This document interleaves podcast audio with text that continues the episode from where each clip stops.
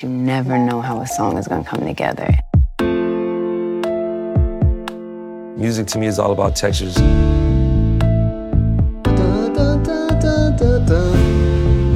It's so raw. You're opening your heart to someone and you're not sure where it's going to land. Wait for it. Let me show you what I mean. Let me show you what's in my head. They go.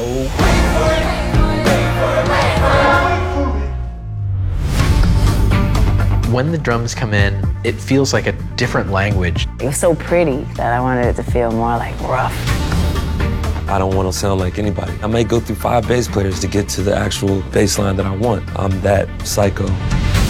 Everything about Burr is not only in the lyrics, but in the melody. Losing my religion is kind of a mistake. The fact that it became what it became is still puzzling to all of us.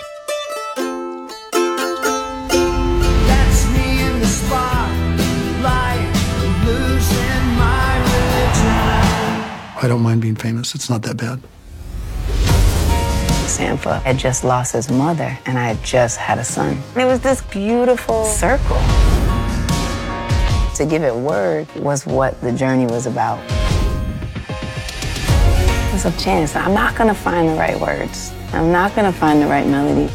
And then there's another chance. This might be the day that you write that thing that you never knew you had in you.